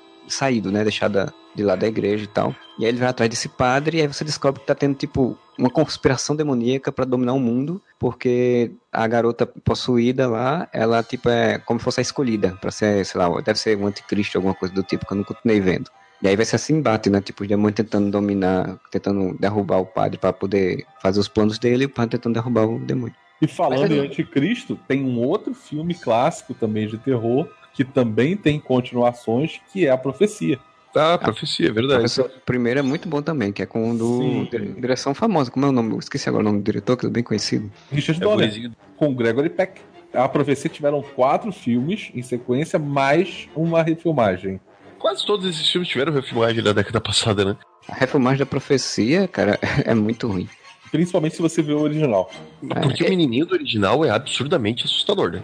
Interessante porque eu, eu só assisti o original, mas assim, eu eu sei que os outros ele foi acompanhando o crescimento do, do garoto, né? Do Damian, isso. É.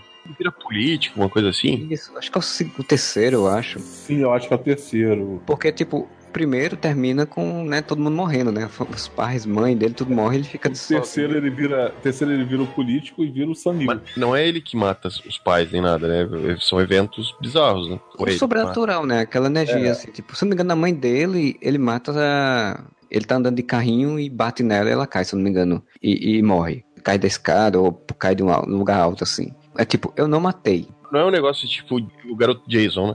Não, não, não. Tem toda a história, né? Nasce um menino, esse menino é, vai ser o escolhido, né? O anticristo, e tem os súditos dele, né? Então, tipo, a babá dele é uma súdita disso aí, que é um, fica meio que tentando fazer com que a mãe enlouqueça e tal, e tem toda essa coisa. E no final termina com a cena fantástica, maravilhosa do pai tentando levar ele até a igreja para batizá-lo, para poder expurgar o demônio que foi, e o menino rasgando o rosto do pai, de tudo, não sei o que. Tem, se não me engano, no final Sério? é, é forte essa cena, essa cena é muito, muito forte, mas é bem legal. Se eu não me engano, o pai termina morto. Aí ele, tipo, ele é levado pra adoção, aí ele é adotado por um renomado político, e aí vai começar a se preparar pra entrar na política e tal. Aí ele mo- monta uma empresa, perde cabelo, bota uma peruca, vira presidente, proíbe os mexicanos de entrar.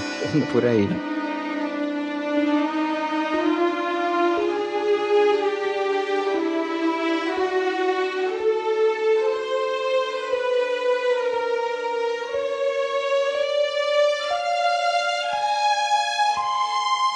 Uma outra franquia famosa dos anos 80.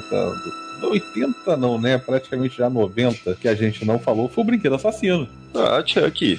O Chuck, que ele era uma franquia séria, né? Porque a gente tem o. Ah, nunca foi, né, gente? Pelo amor de Deus, era um Tudo bem, mas dentro da possibilidade, ele era uma teoricamente uma franquia mais séria, né? Até onde se pode ir com um brinquedo, que tem o filme de 88, depois o Brinquedo Assassino 2 de 90, o 3 de 91. Aí daí pra frente, pô, despiroca de vez, porque a gente tem a Chega- noiva de Chuck em 98, depois o filho de Chuck, e depois volta a, a tentar ser sério com o último filme que foi A Maldição de Chuck, não é uma refilmagem. Ele é uma Ah, mas isso é spoiler, praticamente, que você fala. É, não é uma refilmagem. Vamos começar citando o fato de que começou, como você falou, numa franquia séria e terminou com o Chuck sendo o pai do David Bowie, né? Cara, mas como é que depois da noiva de Chuck, eles fazem uma, uma não refilmagem séria, cara? Como é que, como é que aquilo ali vai pra uma coisa séria? Ah, mas, velho, daí fizeram uma, uma refilmagem, que não é, ref- não é reboot, né? É uma continuação. Mas daí o, o Chuck digital, cara. Já perdi toda a graça quando você faz um Chuck digital, cara. A graça era, era ser um boneco de verdade, né? Sim, você não tem a desculpa de dizer, ah, mas parece um boneco. É um boneco, caralho. mas eu acho que tem várias coisas de- do brinquedo assassino que a gente pode citar. Primeiro, eu me cagava de medo do primeiro brinquedo assassino, tá? Me cagava muito de medo do primeiro brinquedo assassino. O menino é criança ainda, né, velho? Mais assustador é que ter a criança metida do negócio. Aí no segundo ele tá indo pro exército já, se não me engano, né? A melhor frase toda a franquia Brinquedo Assassino. No quarto, né, a noiva de Chuck, e quando o Chuck e a Tiffany, né, que é a noiva do Chuck, vão transar, que ela pergunta se ele trouxe camisinha, ela fala, deixa de ser idiota, nós somos de borracha. ele mata a Britney Spears, ou no terceiro ou no quarto, eu não lembro agora, mas ele mata a Britney Spears, que é que, num acidente de carro. O filho dele tem dupla personalidade, né? Ele é o Glenn e a Glenda, que também é uma referência cinematográfica. A gente já viu esse filme, inclusive. Sim, Eu vi esse filme no cinema, o Glenn Glenda é muito estranho, cara. quando ele é Glenn, ele é bonzinho. Quando ele é Glenda, ele é mal, né? Uma coisa assim. Isso. É, é tipo Ruth e Raquel. Sim, e daí no final eles conseguem tirar as almas, né? Porque a ideia, Chuck é o quê? Pra quem nunca viu Chuck, um assassino tá fugindo da polícia e ele transfere a alma dele pro brinquedo e ele fica preso nesse brinquedo pra sempre. É, porque daí- ele tava morrendo. É, porque tava morrendo. Aí eu não sei porque diabo que acontece a mesma coisa com a Tiffany, né? Com a noiva dele. Aí ele quer o menino porque ele quer transferir a alma dele pra um corpo humano de novo, né? Aí chega uma hora que ele meio que esquece dessa parada. Quem consegue tirar a alma é o, é o filho dele, né? O filho do Chuck, que se divide em duas crianças, né? Um menino e uma menina. A menina é meio psicótica, o menino é todo bonzinho. Eles são adotados pela atriz que dubla a Tiffany, e a metalinguagem aí de novo. E fica por isso, né? Porque no final ele recebe um braço do, do Chuck e nunca mais é citado isso. Aí tem o reboot, que não é reboot, de 2000 e lá vai pedradas. Tem a data aí, Fernando? 2013. 2013. E que tem o Chuck digital. E você pensa, ó, fizeram um remake. Mas a cena pós-créditos revela que, na verdade, não. O Chuck é o mesmo Chuck daquela época. Porque aparece o menininho do primeiro filme, né? Já adulto. Eu não lembro agora exatamente qual é o lance, mas assim, ele tá perseguindo a família lá do primeiro filme ainda. chega um- um- uma encomenda e é o Chuck que tá dentro, né? A hora que o Isso. sai, você vê que o cara que tá entrando na encomenda é o menininho do primeiro filme com espingarda e dá um tiro na cabeça do Chuck e destrói o Chuck. É uma coisa assim que acontece na cena pós-créditos. Aí você diz, oh, não era um remake. Pois é, E esse é o plot twist. ele, é, ele é uma continuação, mas que não gerou continuações até agora. Porque era uma porra do Chuck digital, não tinha que continuar. Quem que se deu bem com isso? Quem? Quem? Silvio Santos, que fez a, a pegadinha do, A pegadinha. do, do ponto de ônibus. O Chuck que não era digital, era um anão. Muito melhor se ele tivesse contratado um anão e vestido de Chuck do que fazer um Chuck digital. É. Você viu como é que as pessoas saíram assustadas da pegadinha?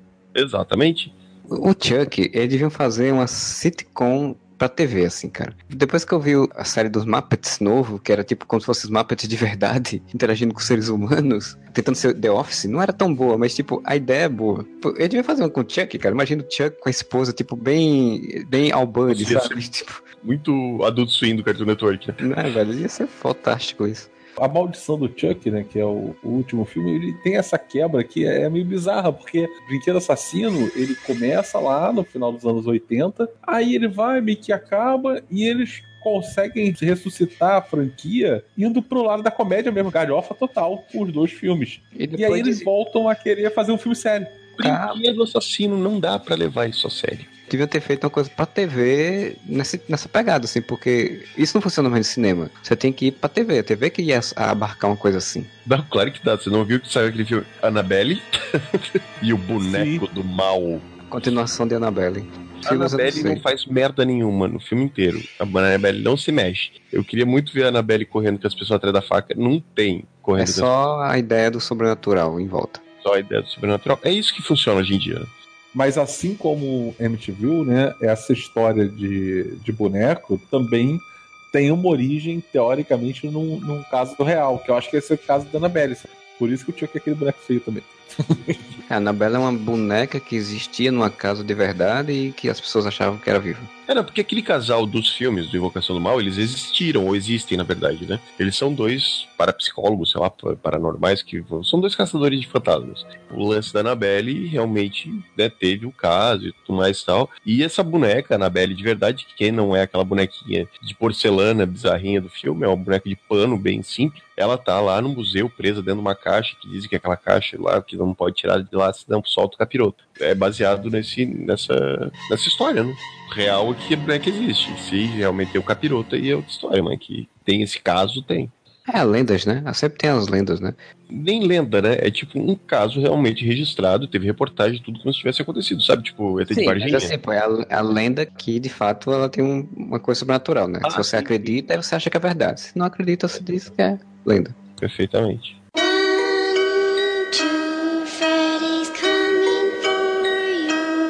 Um filme que eu acho que também dá tu fazer um milhão de. Também. Um dos poucos filmes que dá tu fazer um milhão de, fran... de, de continuações, porque ele não tem uma trama principal super trabalhada e que se encerra em si mesmo. É Premonição, né, velho? Premonição já tem o quê? Seis, sete filmes do Premonição? Cara, Premonição, ele é que nem aqueles filmes que tinha muito, muito em VHS nos anos 90, que era Faces da Morte. Isso, só que Face da Morte, teoricamente, era morte de verdade. Né? É, verdadeiramente eram mortes filmadas de verdade. Mas, tipo, Premonição é isso, né? Tipo, formas bizarras das pessoas morrerem que vamos criar e vocês vão assistir e achar massa. Na verdade, é o quê? Você não tem um vilão. Tem? Porque o, o é a morte, né, cara? Você É. não tem um vilão físico. O problema da maioria desses filmes aqui que a gente citou até agora é que você tem um vilão físico, ou pelo menos ideal, né?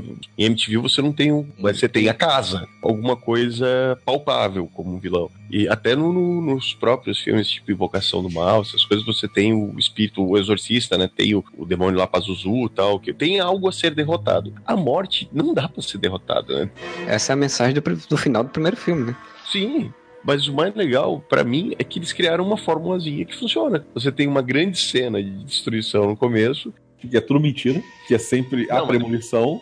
Tem a uma grande cena, como o Moura falou, porque a gente vê, aí é a premonição. Aí é a morte de verdade você não vê porque, tipo, o avião explodiu e você não viu mais. Porque você já viu. É, assim. você, não, você vê de, de longe, né? Você vê pelo olhar de sobrevivente de longe. E, cara, é uma fórmula legal, velho. Eu assisti, acho que assisti todos os Premonição. Deixa eu ver aqui. Quantos É, tem? são cinco. O primeiro Premonição, que é com o guri que fazia o Gasparzinho, que é o acidente de avião no começo, né? Que tem o cara de Dawson's Creek. Tem a M, a M. Larter de novo, velho. L. Larter de Isso, novo. Mas aí é antes de fazer sucesso. Antes de Tem fazer o, sucesso. tem o, o Sean William Scott também. Sim. O, Tem o Stifler. Isso. Tá, aí tem o Premonição 2, que é o acidente de caminhão, é isso, né?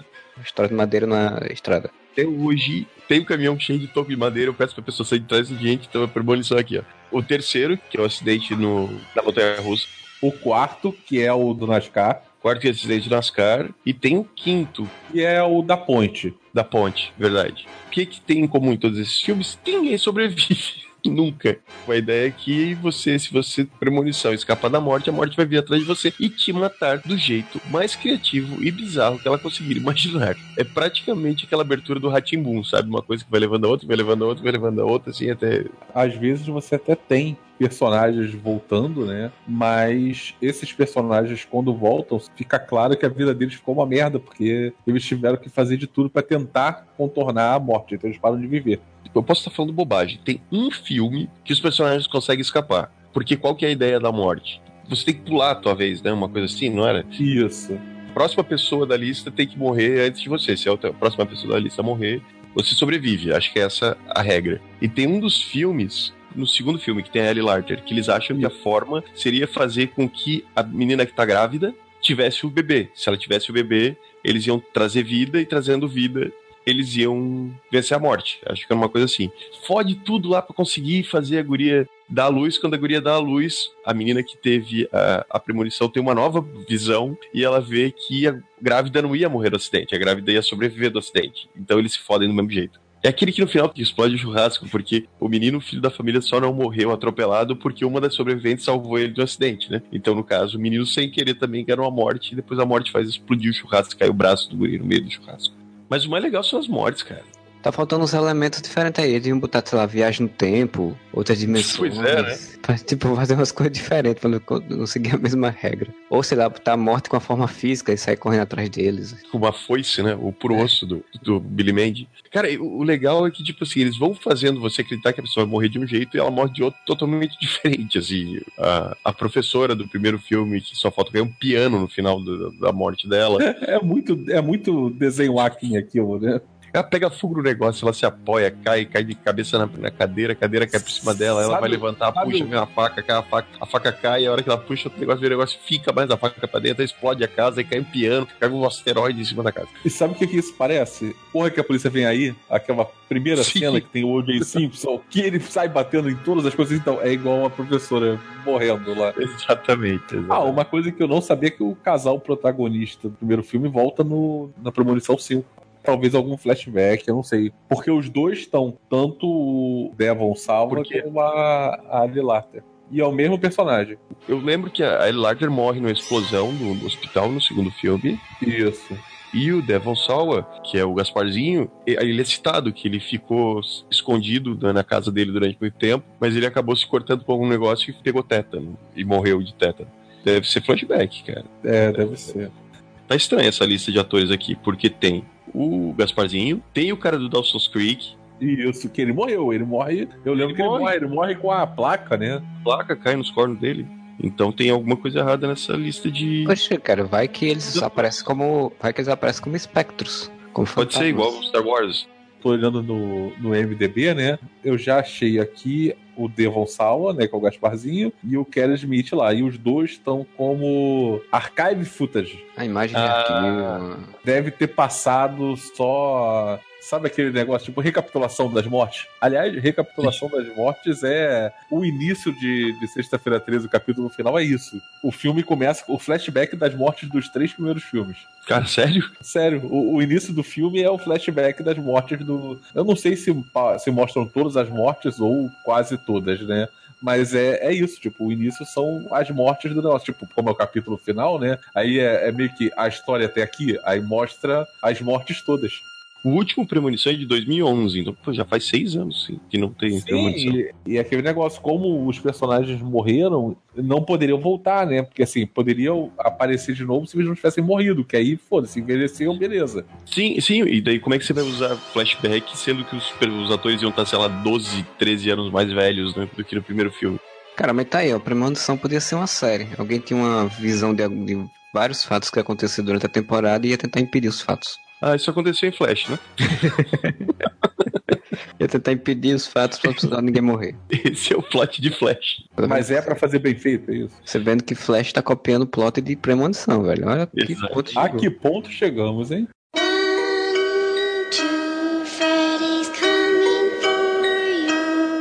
Então a gente vai chegando ao fim desse nosso podcast aí que falou sobre filmes de terror, suas franquias e quantas pessoas fazem para arrancar dinheiro delas. Deixa eu também falar de outros filmes, é óbvio, né? Tem uma porrada aí de filmes sempre tem. E Moura, faz sua consideração final. Eu queria só citar um clássico do cinema que também ganhou várias continuações, que foi o Tubarão, né? Do Spielberg também. Tubarão, o Retorno do Tubarão, terceiro Tubarão, A Vingança. Não, o quarto é Tubarão a Vingança. quarto Tubarão, A Vingança, que é com Michael Caine, tá? Porque afinal de contas, você pode ser um bom ator, mas você tem conta pra pagar. Exatamente, a hipoteca tá aí. 2015 teve um também, não foi? Qual? Velho, Tubarão não teve. 17, não foi? Ah, sim, verdade. Vamos parar pra pensar no nome desse filme, Tubarão 4, A Vingança. O tubarão, ele voltou pra se vingar. Não, cara, é pior, porque na verdade, um tubarão que não é o tubarão que voltou, né? Tipo, deve ser, sei lá, um descendente do primeiro tubarão pra poder se vingar, né? Tipo, Com memória Primo. genética. é, memória genética, e é com memória genética mesmo. Aí ele vai, persegue, ele mata as pessoas envolvidas, né? Mata o pai. Teoricamente fica, fica claro que ele matou o pai, foi responsável pela morte do irmão mais velho. E aí ele vai atrás do, do filho mais novo do casal protagonista do primeiro tubarão. Com um detalhe. Aliás, dois detalhes importantes. Porque o filho mais novo tem algum lugar das Bahamas, que é muito distante da onde acontece o primeiro filme.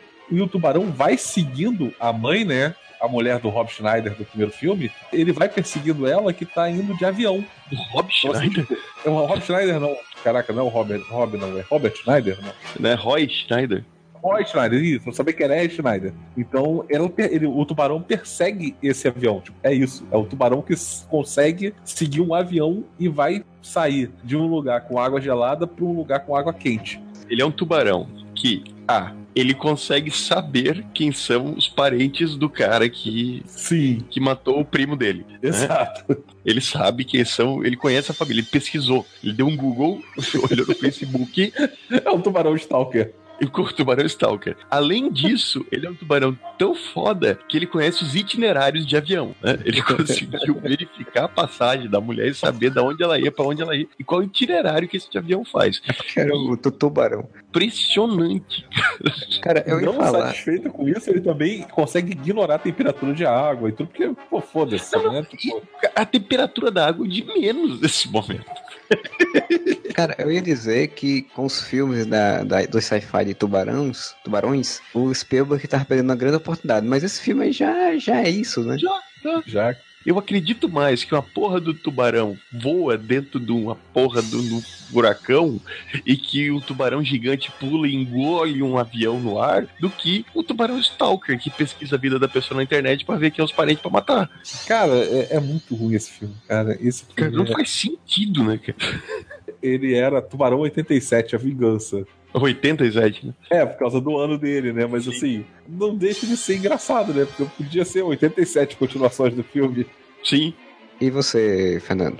Eles conseguiram seguir o caminho certo, final dos anos 90, início de 2000, que foi essa onda de ou metalinguagem ou uma veia cômica, né? Com Fred vs Jason, com as sequências do Brinquedo Assassino, para agora querer voltar a fazer filmes de terror e isso não funciona mais. Cara, esqueçam tudo isso e façam um crossover gigante com mais personagens. Bota o Ash, como o Moura falou, como já foi feito nos quadrinhos. Isso daí ia dar certo. Quem que tá perdendo dinheiro, na verdade? A NetherRealms lá que faz o Injustice, que faz o Mortal Kombat, Mortal de Kombat. fazer um puta jogo de luta entre esses bichos, cara. Tipo Jason, É, Michael mais Myers, Leatherface. Pinhead. Mais ou menos, o Jason tá no, no último Tá, Mortal tá Kombat. de participação do Mortal Kombat. Eu queria um filme, de, um jogo de luta que você pudesse escolher entre Jason, Michael Myers, Leatherface, Fred Krueger, Pinhead, Chucky, Predador, Alien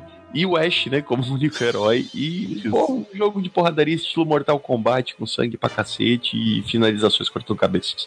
E isso ia funcionar muito mais do que essas tentativas de filmes de terror. Exatamente. A É questão é a seriedade que não cabe mais e eles querem enfiar a goela abaixo. Tem que ser sério, tem que ter camadas. Não, cara, isso não vai funcionar.